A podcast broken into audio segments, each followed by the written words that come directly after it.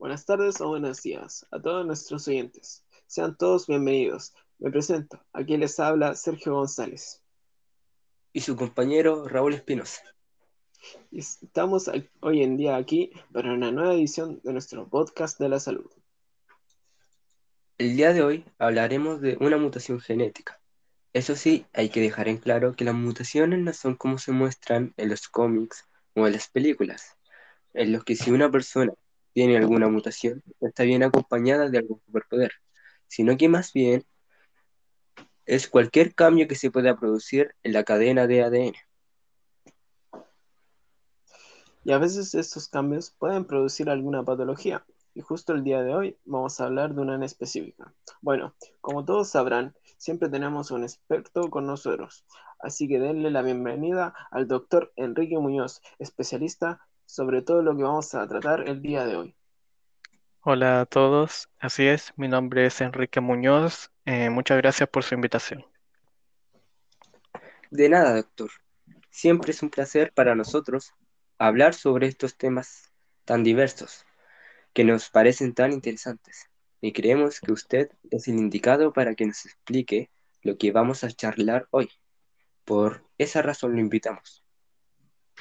Eh, así es, me sentí muy feliz cuando recibí su invitación, eh, ya que muy poca gente conoce sobre este tema y me parece que es algo de mucha relevancia. Bueno, para que la gente ya sepa sobre lo que estamos hablando, con el doctor Muñoz nos referimos al tema del síndrome de Turner. Así que para comenzar, le pregunto al doctor, ¿qué es este síndrome y cómo afecta a una persona? Bueno, el síndrome de Turner es una mutación que afecta a solo el sexo femenino. Este síndrome se genera cuando se produce un cromosoma X de forma incompleta o que no se llega a formar. Y doctor, ¿cuáles son los principales síntomas del síndrome de Turner? Bueno, los principales síntomas eh, de este síndrome son la baja estatura, la falta de desarrollo en los ovarios, eh, algún que otro problema cardíaco, además de piel de cuello arrugada, mamas pequeñas, eh, falta de menstruación, entre otras cosas. Y díganos, doctor, ¿y esto puede generar problemas psicológicos? Eh, sí, pero no son muy graves. Este síndrome puede traer con él algunos problemas de aprendizaje, aunque son menores, además algunos problemas con su madurez emocional, pero estos se pueden deber a su inseguridad con su cuerpo debido a los rasgos físicos que puede generar este síndrome. Bueno, es algo comprensible, pero díganos, doctor, ¿qué más nos puede decir sobre este síndrome? Bueno, em, puedo hablar sobre cómo lo tratamos. En cuanto a la baja estatura de las mujeres, solemos darle a las pacientes hormonas de crecimiento, esto para ayudarlas con sus inseguridades, especialmente en la edad de la pubertad, ya que suelen ver como las demás niñas de su edad eh, logran crecer y tener estirones y ellas se van quedando atrás respecto a esto.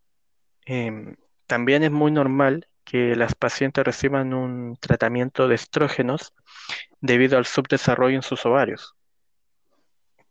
¿Y qué provoca este subdesarrollo? Bueno, este subdesarrollo no permite que las mujeres puedan tener un desarrollo sexual normal, ni menos tener hijos. Eh, incluso solo un pequeño número de mujeres con este síndrome ha podido tener hijos. Interesante, doctor. Déjeme preguntarle, ¿este síndrome de Turner se diagnostica desde nacimiento o en algún otro momento? Bueno, en muchos casos se suele diagnosticar al momento del nacimiento, ya que se notan los pliegues de, piel en el cuello de la recién nacida. En casos en donde no se diagnostica a temprana edad, ya sea porque sus rasgos físicos eh, no se notan demasiado, se suele notar en el momento en que la paciente quiere tener hijos y nota que es estéril. Em, pero este síndrome también puede, se puede detectar incluso en la edad prenatal a través de pruebas de células eh, en el feto.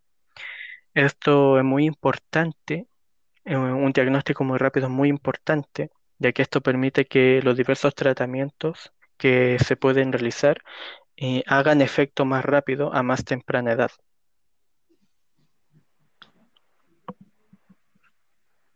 ¿Y qué clase de pruebas se realiza en un afectado con este síndrome para realizar un diagnóstico?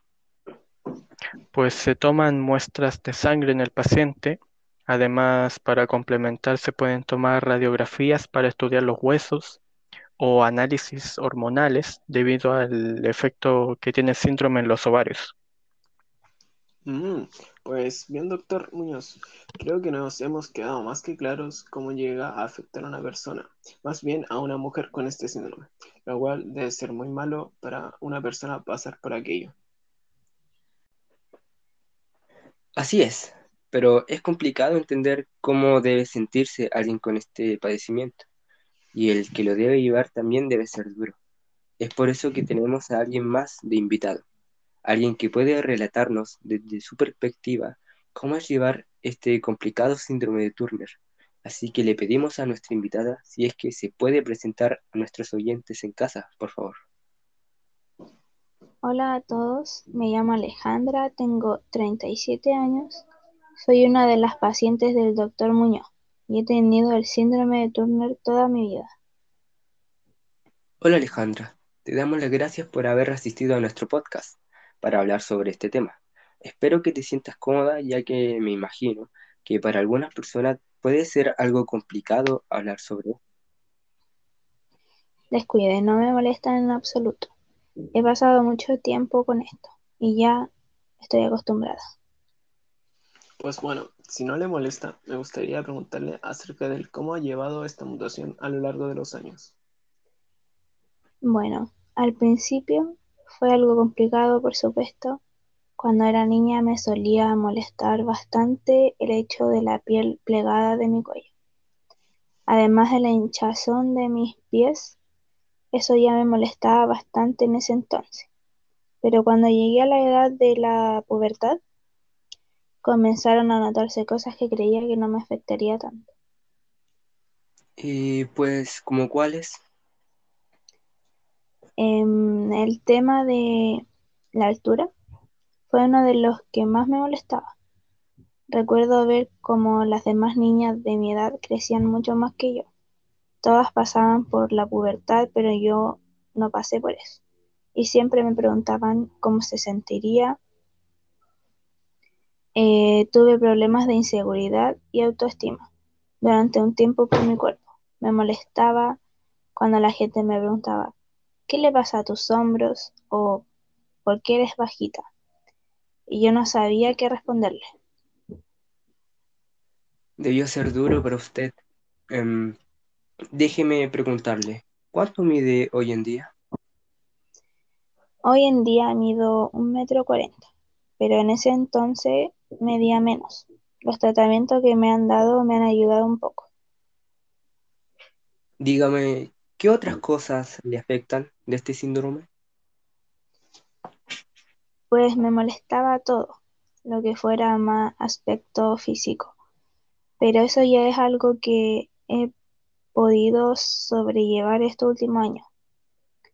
Pero no sabía que mi problema en mis ovarios me iba a afectar más ahora que antes. ¿Y eso por qué? Pues porque uno de mis deseos es tener hijos y no he podido tenerlos con mi esposo. Agradezco mucho el hecho de tener una vida normal, tener un esposo y una familia que me quieran. Eh, sé que podría adoptar a un niño, pero más allá de eso, desearía mucho poder tener hijos. Alejandra, em, ¿sabe a qué edad le diagnosticaron este síndrome? Según mi madre, desde que nací. Eso me ha ayudado ya que los tratamientos que recibo comenzaron a hacer efecto antes que si me lo hubieses comenzado a hacer tiempo después. Qué bueno que pudo recibirlo antes. Pero cuéntame, Alejandra, como dijo antes, ¿usted ha podido llevar una vida normal? Así es. Eh, para poder hacer cosas diarias no tengo problema. Mi estatura es lo único que en cierta forma afecta un poco, pero no tengo ninguna discapacidad que no me permite hacer cosas. Pude trabajar, casarme, tener un hogar propio, todo lo que cualquiera podía realizar y estoy muy contenta con eso. Em, muchas gracias Alejandra. Le agradecemos enormemente su tiempo al estar aquí con nosotros y contarnos toda su experiencia. Muchas gracias a ustedes por poder contarle mi experiencia.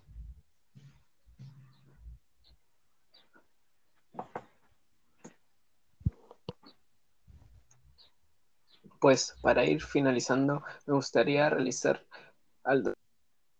unas preguntas. Adelante.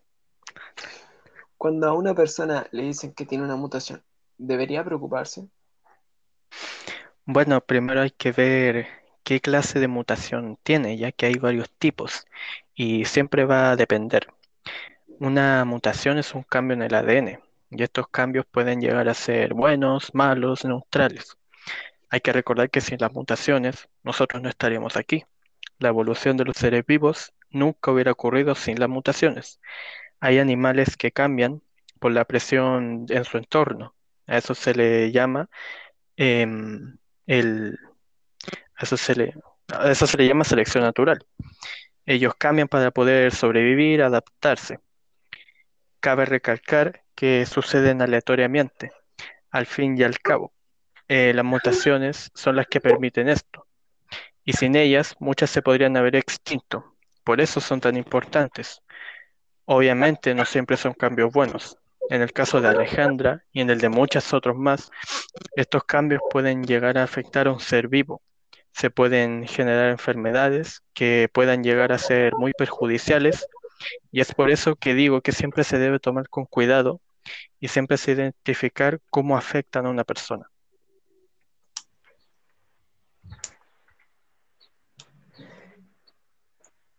Muchas gracias por su explicación, doctor. Le agradecemos mucho su participación y a Alejandra también. Adiós a todos nuestros oyentes. Nos veremos en otra edición de nuestro podcast de salud. Adiós.